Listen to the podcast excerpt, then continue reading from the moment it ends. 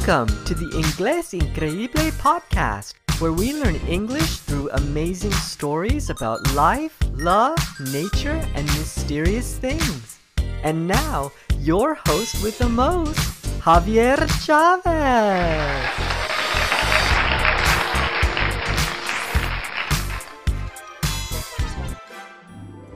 Hola, estimados oyentes. Hello to my esteemed listeners. Welcome to Inglés Increíble's Night at the Movies. You know that watching movies is a great way to improve your English. And did you know it's also a great way to improve your relationship with your sweetie? Directamente, sweetie significa dulce, pero en inglés significa cariño, cariño. You might be saying, okay, Javi, I know movies are good for learning English, but how do they help me with my sweetie? Well, here's how. When you watch movies about romantic relationships with your sweetie, then talk about it, you're more likely to have a better relationship. I'm serious, it's scientifically proven. When couples watched movies about romantic relationships together and discussed them afterwards, they were half as likely to get divorced as couples who did not. This is according to a study in the Journal of Consulting and Clinical Psychology. When you talk about how all these couples in the movies deal with their victories and their problems, you and your sweetie learn a lot about each other. It's like preparing for life's ups and downs while you snuggle on the couch with some popcorn. Plus, when you and your sweetie snuggle on the couch together, that usually helps a relationship too. So, what are these top five classic relationship movies in English? Stay tuned, and we'll start our countdown in just a moment.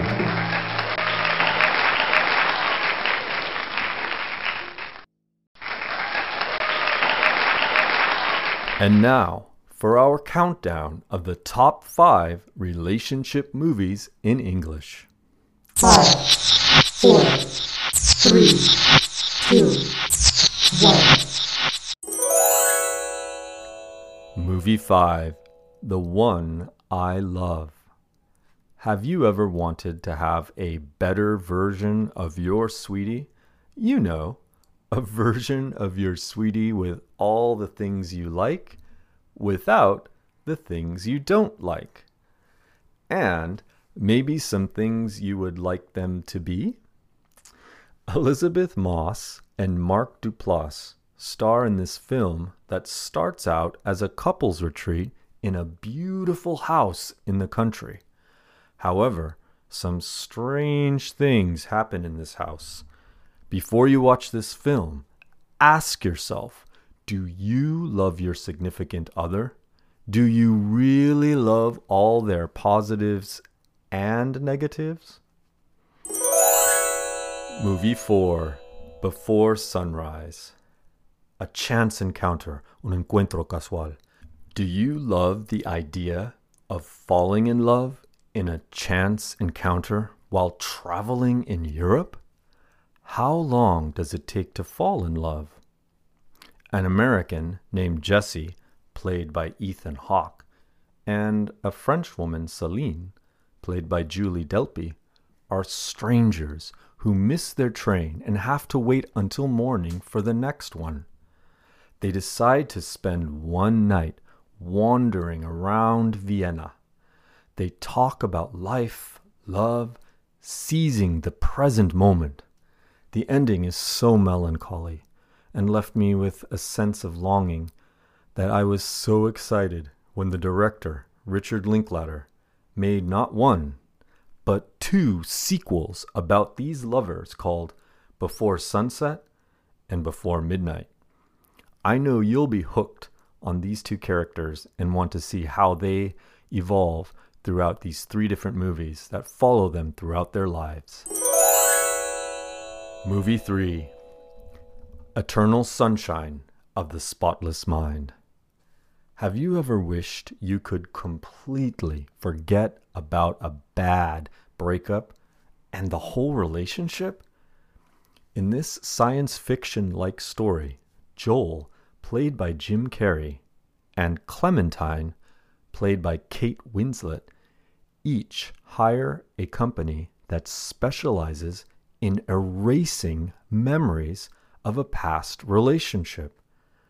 Of course, the erasure doesn't go completely as planned. I was mesmerized by the deep connection these two characters have. I wonder if my memory was erased. Would I fall in love with that person again? Would I have the same conflicts with them?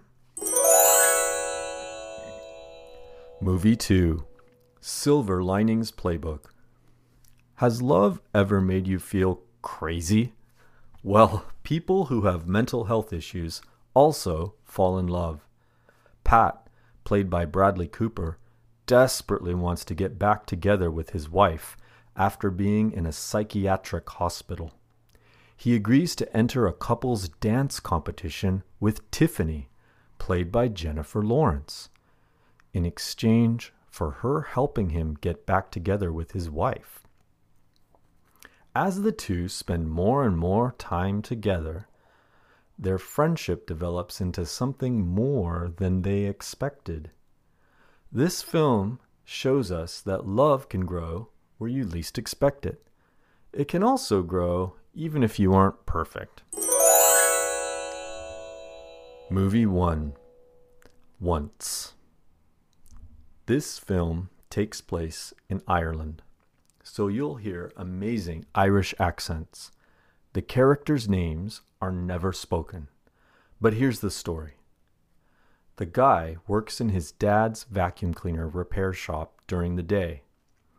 At night, he busks or plays the guitar on the street for money. She sells flowers on the street to support her mother and young daughter. After they meet on the street one night, the two form a connection around their love for music. They also fall deeply in love. Unfortunately, life gets in the way. This leads to the film's bittersweet finale. That concludes our countdown of the top five classic relationship movies in English. Be sure to watch them with your sweetie. Now, Stay tuned for our quiz show. Want to test your English listening and speaking skills? Now's your chance in our quiz show segment. Here's how it works Javier will tell you a fact from today's story. Then he will ask you a question about it. If you can, try not to think too much, just respond quickly. Thanks for playing and good luck. Now, back to our host with the most, Javier Chavez. All right, here we go with the quiz show.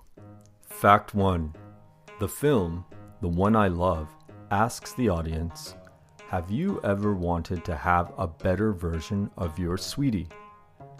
Question one Which film asks the audience Have you ever wanted to have a better version of your sweetie? The film, The One I Love, asks the audience Have you ever wanted to have a better version of your sweetie? Fact 2 The film, Eternal Sunshine of the Spotless Mind, asks the audience Have you ever wished you could completely forget about a bad breakup and the whole relationship?